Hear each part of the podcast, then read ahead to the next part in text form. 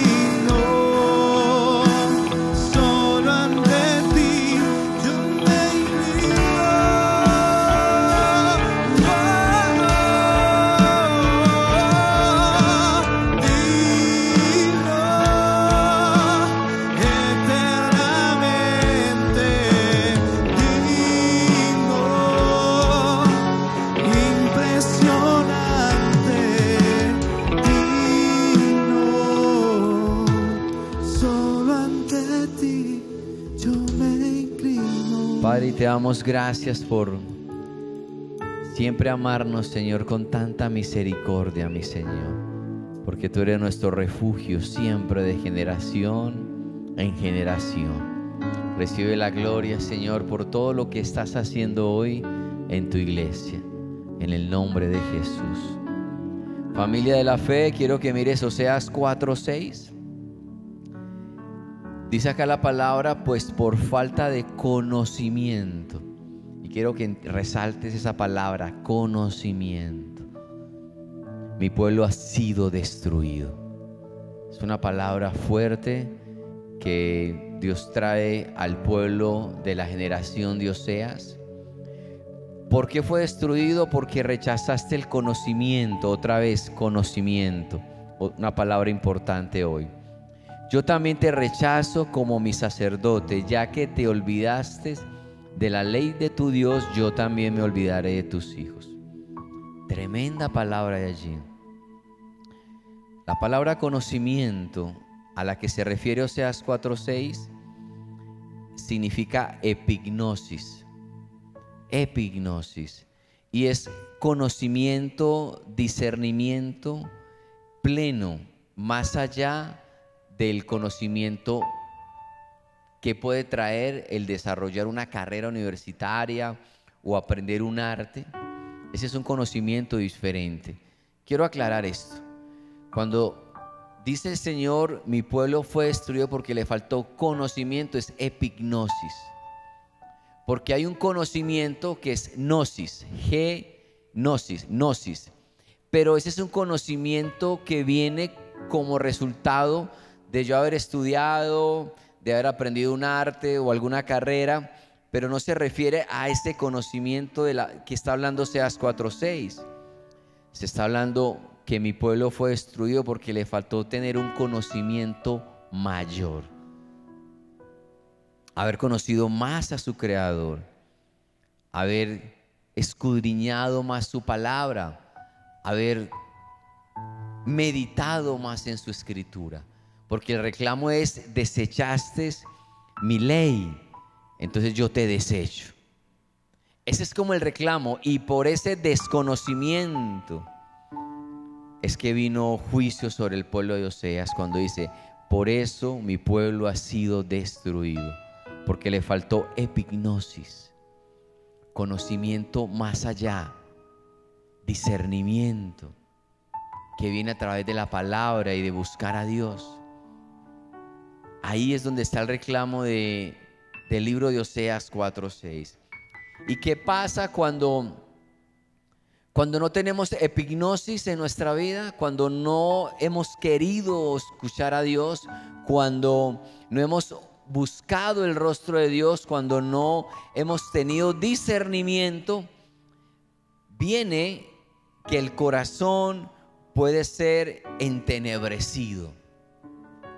Romanos 1:21 dice, a pesar de haber conocido a Dios, no lo glorificaron como a Dios, ni le dieron gracias, sino que se extraviaron en sus inútiles razonamientos y se les oscureció su insensato corazón.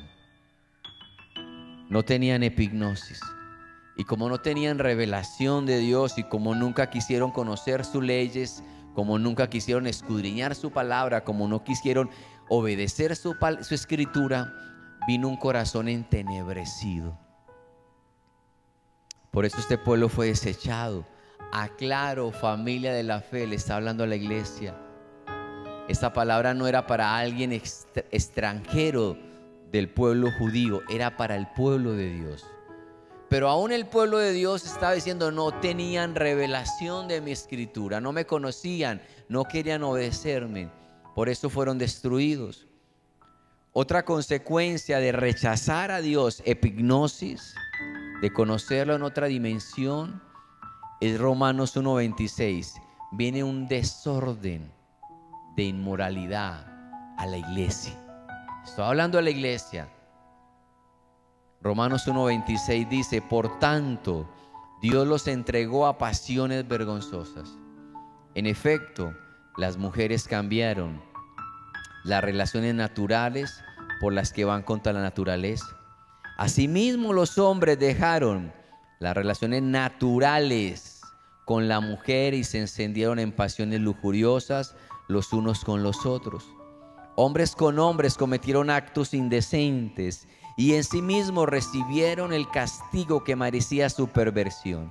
Además, como estimaron que no valía la pena tomar en cuenta el conocimiento de Dios, aclaro, epignosis, no tomaron en cuenta el epignosis de Dios, haber conocido a Dios, su palabra, haber sido, tener discernimiento de sus leyes, estatutos, como rechazaron esto, hicieron lo que no debían hacer.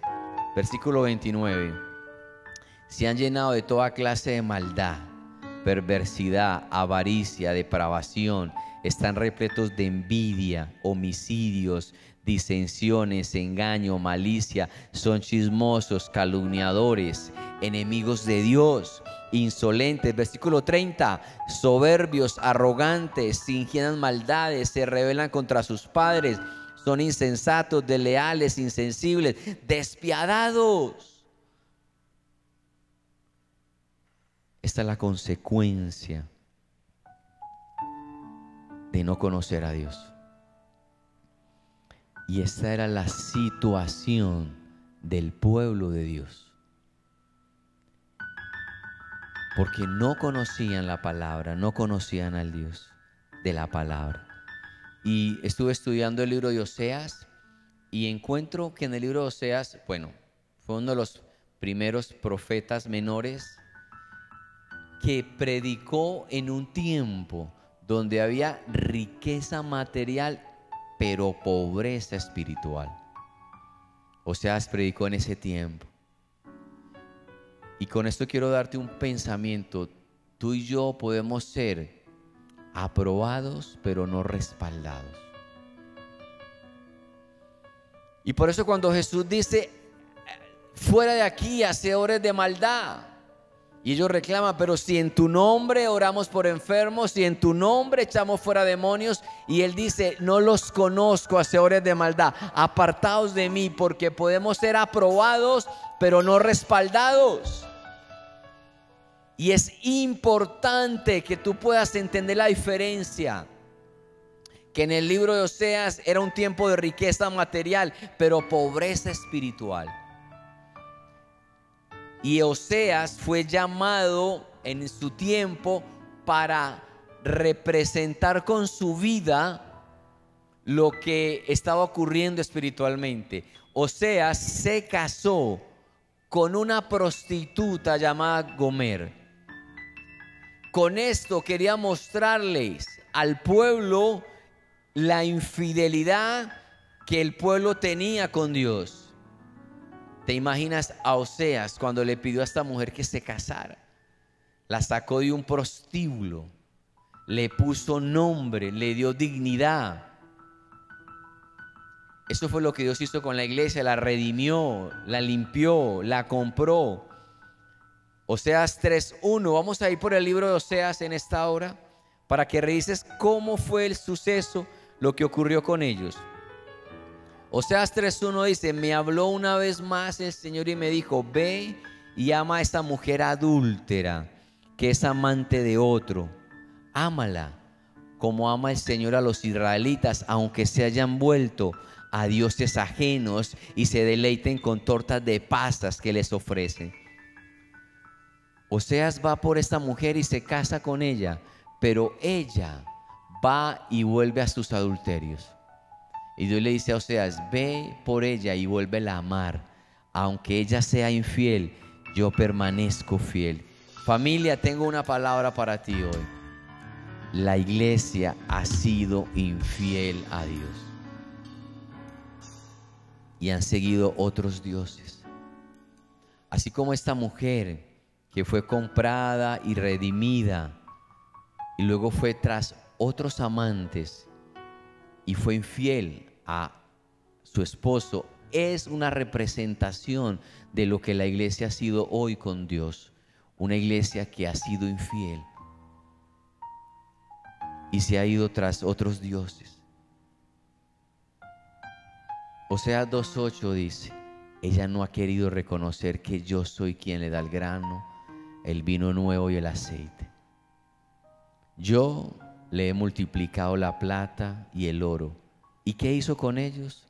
Falsos dioses. La iglesia ha sido infiel. Falsos dioses es poner en primer lugar un ídolo en vez de colocar a Dios. Pastor, ¿y cuáles son los falsos dioses de esta época? Te voy a mencionar varios falsos dioses que hemos puesto en el lugar de Dios. Uno de ellos que hemos puesto allí son las riquezas. No puedes servir a dos señores. No puedes servir a Dios y a las riquezas. Y hemos puesto a las riquezas como una prioridad en nuestra vida. Y escucha, no está mal la riqueza, está mal el amor a las riquezas. Y hemos puesto eso como un ídolo. Son dioses que hemos puesto en el primer lugar, donde solamente tiene que estar Dios. Pero hemos puesto otros ídolos, el sexo, las relaciones inmorales de la iglesia. No estoy hablando afuera, de la iglesia. Inmoralidad sexual. Relaciones que se tienen desde muy temprana edad porque hay que experimentarlo, rompiendo las leyes de Dios. Y como leía en Romanos 1, y siendo entregados a extravíos, hombres con hombres, mujeres con mujeres, cambiando el uso natural. Porque hemos puesto ese ídolo, ese Dios de la parte sexual, la pornografía, el adulterio en la iglesia. Hablando de la iglesia. Por eso mi pueblo fue destruido porque le faltó tener epignosis de Dios. Otro ídolo que hemos puesto en ese primer lugar, las redes sociales. ¿Cuántas horas dedicamos a las redes sociales? ¿Cuánto tiempo dedicamos a buscar a Dios? Cuando tú ves que el tiempo que le dedico a algo, eso quiere decir que está en primer lugar en ti. ¿Cuánto tiempo a las redes sociales? Eso se convirtió hoy en un ídolo. en un ídolo. Algo que hemos puesto en el primer lugar. Imagínate usar todo ese tiempo, una, dos, tres horas de redes sociales, a buscar a Dios, a buscar su palabra, a entender, a tener epignosis, a tener revelación, discernimiento. ¿Cómo creceríamos? Pero no, hemos puesto un ídolo. También hemos puesto el ego. Estamos en una generación donde la fachada es lo más importante donde la imagen externa es lo que vale.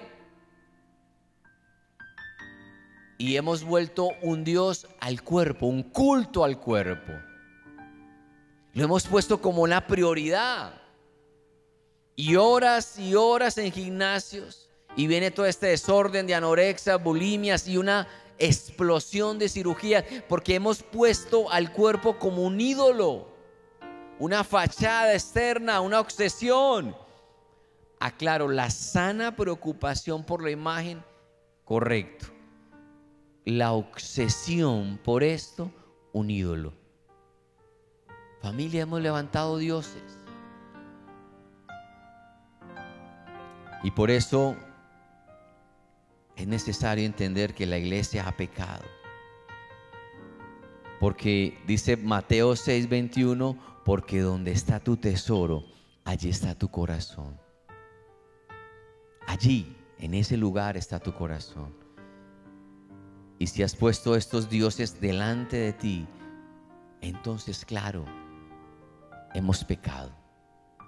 Y mi esposa hizo un video que Dios le habló, literalmente le habló, y ella estaba escribiendo rápidamente lo que Dios estaba hablándole acerca de cómo el pueblo de Dios ha pecado cómo la iglesia ha quitado a Dios del centro de su corazón y ha puesto ídolos. Cómo la iglesia no ha tenido epignosis, no conoce a su Dios, no escudriña la palabra porque ha puesto otras prioridades. Y me gustaría que fuéramos a ver este video de lo que mi esposa Dios le habló para la iglesia. Vamos a verlo. El pueblo de Dios también ha pecado. Hemos pecado con el silencio. Nunca nos levantamos a hablar por el que no podía hablar. Dejamos poner leyes en nuestro país que iban en contra de la Biblia. Nos acostumbramos a ver la violencia, nos acostumbramos a ver las violaciones. La frialdad también permeó nuestros corazones y nunca dijimos nada. Nos volvimos insensibles, terminamos aprobando lo malo, nos dejamos distraer tanto por el afán de cada día. Decíamos ser cristianos, pero no pasábamos tiempos con Dios. Nuestro cristianismo se volvió liviano. Luchábamos para congregarnos, ya la bendición nos mantenía ocupados. Dentro de la iglesia también habían fornicaciones, adulterios, hombres con problemas de pornografía, el chisme y la vanidad era el pecado favorito de la iglesia. Participábamos en conversaciones que Dios nunca estaría ahí. ¿Y qué de hablar de la ingratitud de algunos líderes que eran puestos en posiciones y puestos al lado de sus pastores para que se cumpliera el llamado?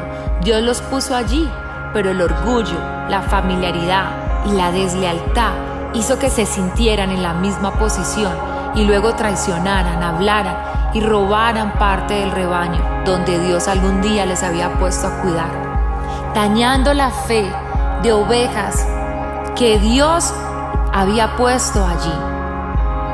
Personas que Dios les había levantado, les había sacado del lodo, les había dado una nueva vida, restaurándoles y luego por alguna diferencia se iban de sus iglesias donde Dios les había colocado, hablando y difamando lo que un día fue de bendición para ellos.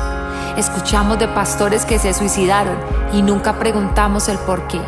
¿Qué sucedió con ellos? ¿Qué pasó en sus emociones? ¿Cuál fue la desilusión con la cual ellos se enfrentaron?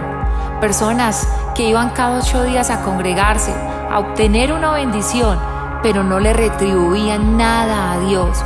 Decían que amaban a Dios, pero nunca diezmaban ni apoyaban y esperaban que otros lo hicieran. Que otros sostuvieran ese lugar donde ellos iban y recibían bendición. Otros que de cristianos solo tenían el nombre, porque en sus casas eran malvados, pero amaban el brillo, el buen nombre y las posiciones, y esto les hacía tener una vida doble.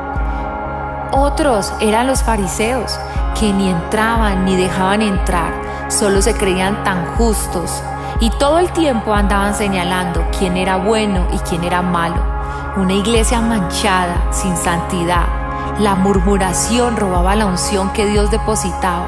Mordían la mano del que Dios usaba. El pecado se volvió parte de nuestra vida. Solo andábamos detrás de la bendición. De una vida mágica que no existía. Así vivíamos. Así vivíamos el cristianismo. ¿Y qué tal de las competencias entre iglesias? los celos entre pastores, el quien tiene más o el que tiene más like o el quien es más conocido, el duro enfrentamiento de quién es y quién no es, por ser diferentes formas de mostrar el Evangelio. Se dejó de predicar el arrepentimiento y se cambió por fama personal. Dejaron de exaltar a Jesús para exaltarse a ellos mismos. Los cristianos dejaban heridos a sus soldados en la guerra. Peor aún, ellos mismos los mataban se filtró la sensualidad, la liviandad del Evangelio.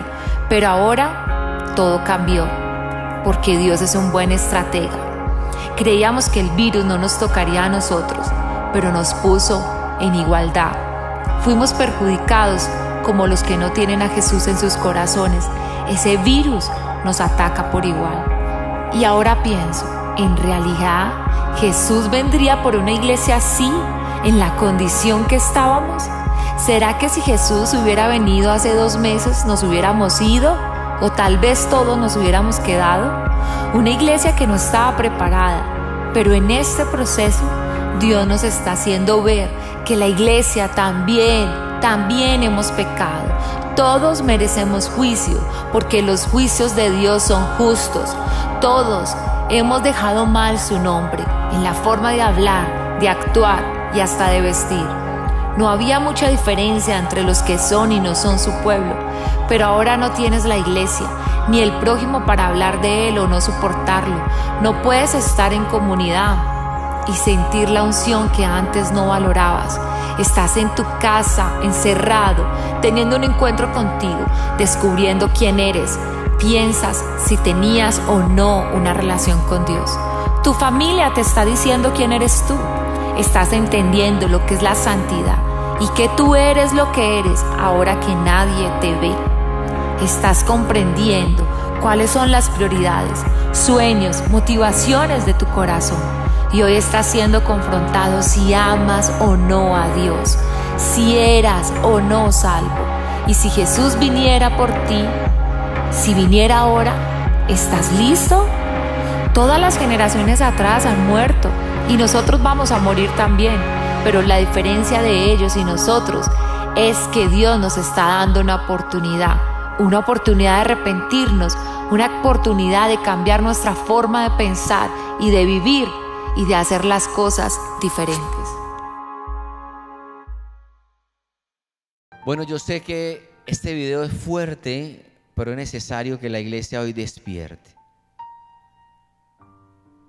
Es necesario entender que hemos pecado. Oseas 2.14 dice, por eso ahora voy a seducirla, me la llevaré al desierto y le hablaré con ternura.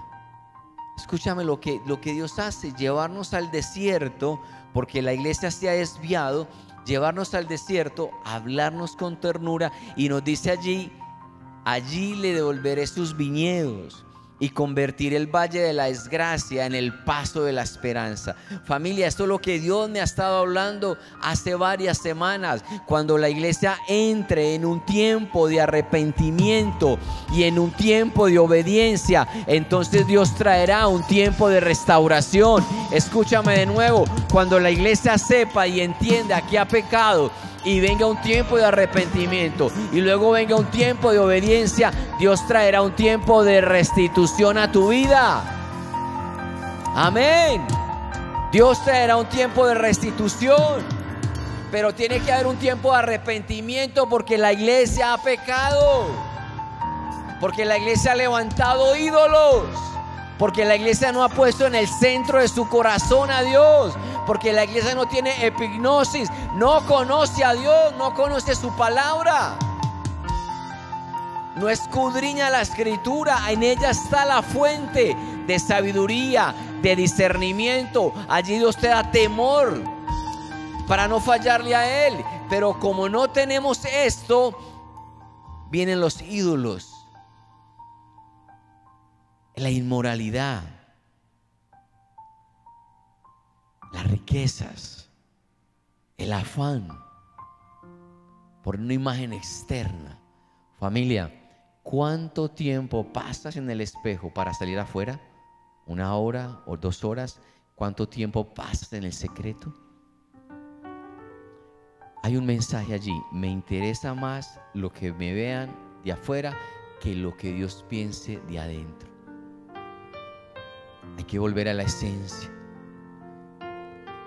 Arrepentimiento, obediencia traerá restitución. ¿Qué debemos hacer? Número uno, reconocer que hemos pecado. Reconocer que hemos cometido adulterio. Reconocer que no lo hemos hecho bien. Número uno, reconocer que hemos pecado. Número dos, cambiar la semilla. Y te lo hablo así porque en Oseas 10, estamos mirando todo el libro de Oseas hoy, Oseas 10, 12 dice, siembren para ustedes justicia, cosecha y cosechen el fruto del amor. Pónganse a labrar el barbecho. Ya es tiempo de buscar el Señor hasta que Él venga y les envíe lluvias de justicia. Otra vez, ya es tiempo de buscar al Señor. Ya es tiempo de ponernos a labrar el barbecho. Si no te gusta la cosecha que tienes hoy, cambia la semilla. Cambia la semilla para que cambie la cosecha mañana. Pero es tiempo hoy de buscar al Señor. Es tiempo de hacer barbecho. Y tal vez no conocemos muy bien la palabra barbecho. Te la quiero aclarar y explicar en esta hora porque he titulado esta enseñanza, es el tiempo de hacer barbecho. Entonces sí me interesa muchísimo que tú comprendas qué significa barbecho. En lo natural, consiste en dejar descansar una parcela de tierra antes de volverse a cultivar. Eso es. Yo, yo entiendo este tiempo de pandemia como un tiempo de una nueva oportunidad. Yo entiendo este tiempo de COVID-19 donde estamos teniendo esta crisis, lo estoy entendiendo como que es un tiempo de barbecho. Un tiempo donde Dios va a reiniciar, a reprogramar a la iglesia.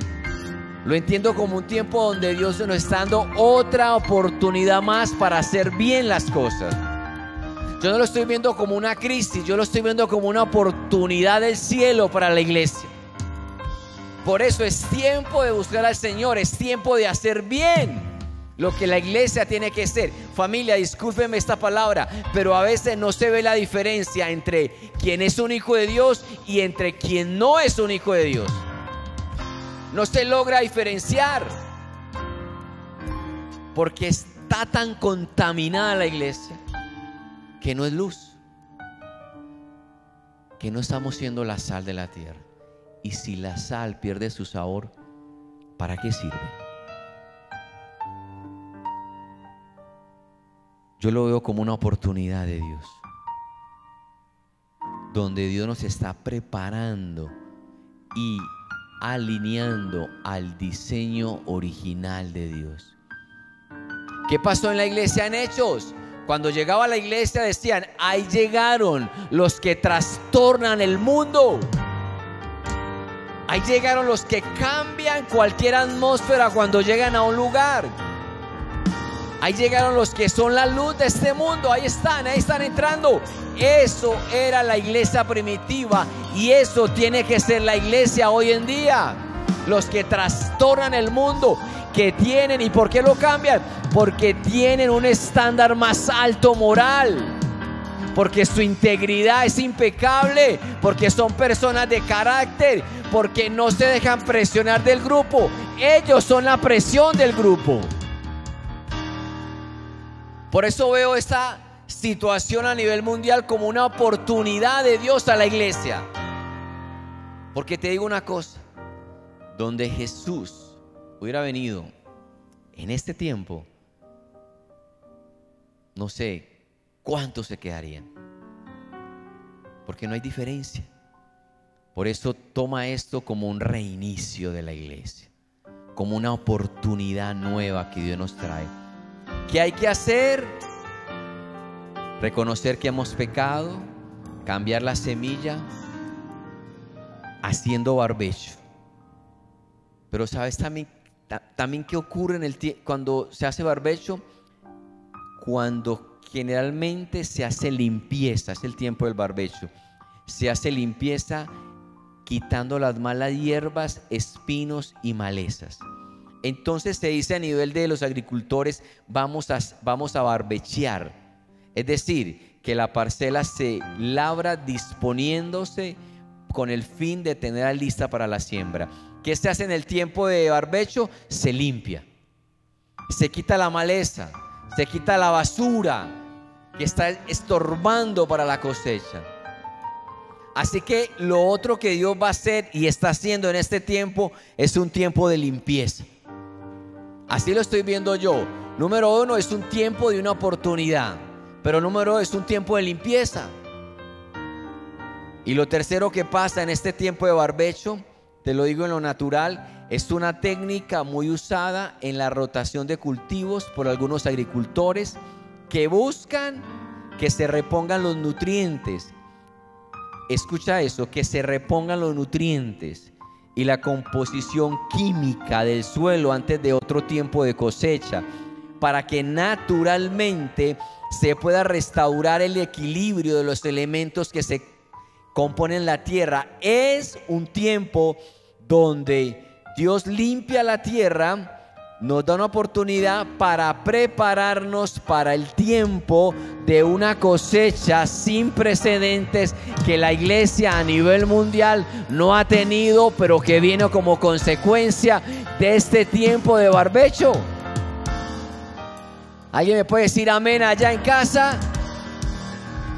Es un tiempo donde Dios está limpiando la iglesia Está quitando la maleza, preparando los nutrientes de la tierra, en este caso de la iglesia, para la cosecha más grande de la historia que va a tener la iglesia de Jesús en el mundo. O sea, 10:12, otra vez. Siembren para que ustedes siembren para ustedes justicia. Cambia la semilla cosechen el fruto del amor y pónganse a labrar el barbecho. Ya es tiempo de buscar al Señor, familia de la fe, ya es tiempo de buscar al Señor hasta que Él venga y les envíe lluvias de justicia. Escúchame, tengo una palabra de Dios para ti en esta hora, iglesia. Cuando tú hagas barbecho, limpie la maleza, Apliques el diseño de Dios para ti en la tierra. Escúchame, prepárate porque viene una lluvia de justicia. Viene una lluvia de restitución. Viene una lluvia de almas que se van a reconciliar con Dios. Viene una lluvia de hijos pródigos que estaban lejos de casa. Prepárate porque cuando hay arrepentimiento y cuando hay obediencia, Dios trae restitución a la tierra. Dios trae recompensa a la iglesia y viene una lluvia de gloria de Dios sobre tu casa, familia. Amén. Viene una lluvia de justicia. Pero para que esto ocurra, debemos cambiar la semilla. Tenemos que limpiar la tierra. Tenemos que alinearnos al diseño de Dios. Tenemos que quitar los dioses falsos. Oseas era la representación de Dios. Y Gomer era la representación de la iglesia. Oseas fue por su esposa y la sacó de un prostíbulo. Se casó con ella, le dio dignidad, tuvo hijos y luego que la restauró, la redimió, Gomer volvió de sus amantes a vender su cuerpo por monedas. Y Dios le dice al profeta, o sea, ve por esa mujer que busca a otros amantes y tráela de nuevo. Y es exactamente lo mismo que Dios está haciendo hoy. Tú y yo somos la iglesia, que después que hemos sido redimidos, comprados a precio de sangre, volvimos tras otros dioses. ¿Qué tenemos que hacer? Reconocer que hemos pecado. Cambiar la semilla. Familia, y hacer barbecho. Es el tiempo de quitar la maleza. Es el tiempo de quitar aquello que impide que la tierra fructifique. Es el tiempo de hacer barbecho porque la promesa de Dios es, viene la lluvia Viene una lluvia de justicia, viene una lluvia de restauración, viene un tiempo de almas donde antes estaban lejos, van a querer volver a acercarse a Dios, pero es porque ven en ti un embajador de Cristo en la tierra. Viene un tiempo de gloria como nunca antes se ha visto en la tierra. Prepárate iglesia, Dios va a desatar su gloria sobre ti. Viene un tiempo de justicia. Quiero que se suba la alabanza, por favor. Yo quiero que en esta hora, allí donde estés, si has levantado otros dioses, si a pesar de conocer la palabra de Dios has tenido inmoralidad sexual porque no te ha importado o porque lo has tomado livianamente, perdón, pídele perdón a Dios. Si tal vez tu enfoque era la riqueza de obtener y tener más, pídele perdón a Dios. Si tu necesidad o tu deseo era tener una fachada externa y trabajabas solo en eso, era un Dios que habías levantado. Quita los dioses que están impidiendo que la tierra sea fructífera. Cambia la semilla de murmuración, celos, envidia, inmoralidad, codicia, orgullo, prepotencia, autosuficiencia, altivez. Cambia esa semilla y coloca una semilla nueva en tu vida. Y hoy dile al Señor, Señor, voy a hacer barbecho. Ya es tiempo de buscar al Señor. Ya es tiempo, familia. Tenemos una oportunidad. Tenemos una oportunidad. Tenemos una oportunidad de hacer bien las cosas. Tenemos una oportunidad de reiniciarlo de nuevo. Así que en esta hora dile, Señor, perdóname porque no te he puesto en el centro de mi corazón.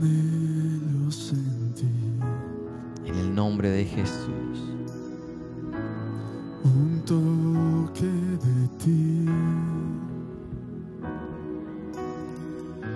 Estás cerca de mí,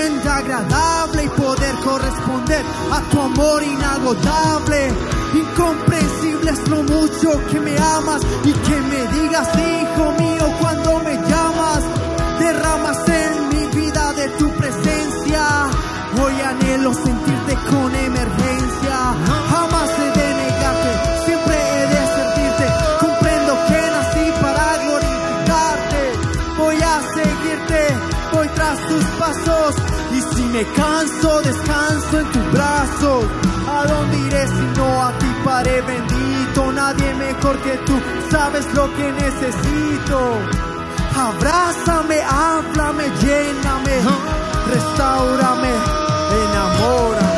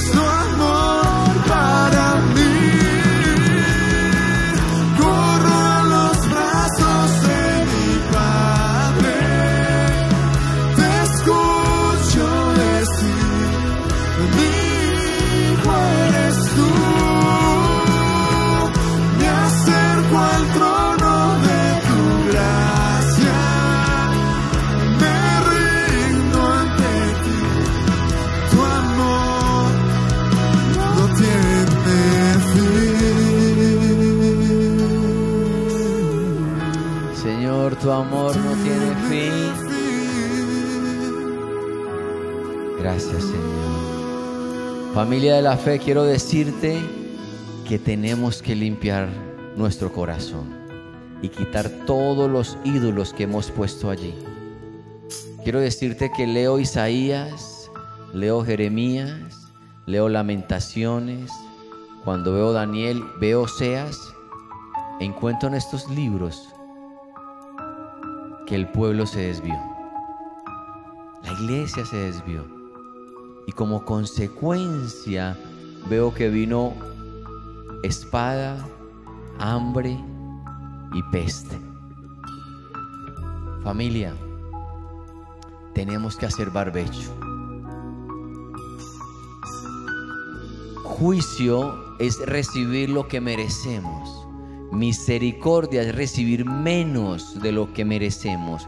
Gracia es recibir lo que no merecemos de parte de Dios cuando merecíamos un juicio. Escúchame, Dios nos está dando una nueva oportunidad. Dios está reiniciando de nuevo. Por eso estamos en un tiempo de alineamiento con el diseño original de Dios para la iglesia. Por eso está dando una palabra que viene lluvia de justicia. Cuando hagamos, hayamos hecho barbecho. Y que en esta hora tú y yo podamos decir, Señor, he pecado. He pecado. Pero entiendo que hoy puedo cambiar mi semilla. También entiendo, Señor, que voy a voy, entiendo que viene un tiempo de lluvia. Oseas 14:4 y termino con esto. Yo corregiré su rebeldía y los amaré de pura gracia. Gracia, recibir lo que no merecemos. Ese es el Dios que servimos, un Dios que nos ama de pura gracia. Porque mi ira contra ellos se ha calmado. Yo seré para Israel como el rocío y lo haré florecer como lirio. Hundirá sus raíces como cedro del Líbano. Esto habla del tiempo de restauración, de restitución que Dios traerá a la iglesia después que se haya arrepentido y después que haya hecho barbecho. Así que una vez adoremos con ese mismo cántico diciéndole al Señor, Señor, gracias por una nueva oportunidad. Gracias Señor por el tiempo de lluvia, de bendición que viene para mi vida.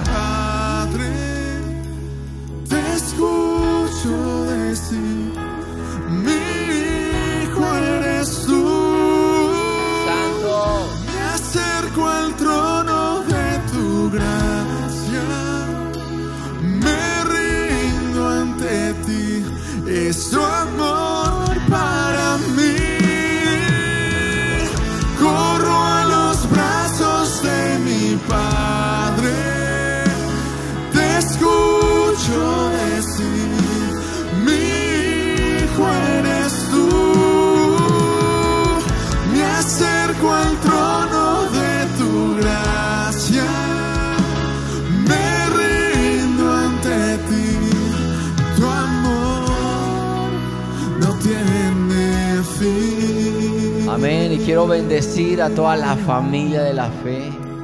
Gracias. Bendigo tu vida y oro para que esta palabra haya llegado a tu corazón. Es el tiempo de buscar al Señor. Es el tiempo de hacer barbecho. Porque Dios va a traer lluvias de justicia, lluvias de bendición sobre la iglesia. Bendigo tu vida, tu casa. Prepárate para lo nuevo de Dios sobre la iglesia. Les bendecimos familia de fe y les amamos en el nombre de Cristo Jesús. Amén. Amén. Dios los bendiga. Dios los bendiga a todos. Muchas gracias. Bendiciones.